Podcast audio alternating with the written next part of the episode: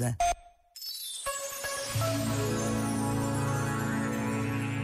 Afirmou Dom Gianfranco Ravazzi, no meio do ruído incessante da comunicação digital, da tagarelice do imaginário televisivo e jornalístico, do rumor ensurdecedor da publicidade, o cristão, mas não só, deve sempre saber recortar um espaço de silêncio branco, que seja a soma de palavras profundas e que não é mero silêncio negro, isto é, ausência de som.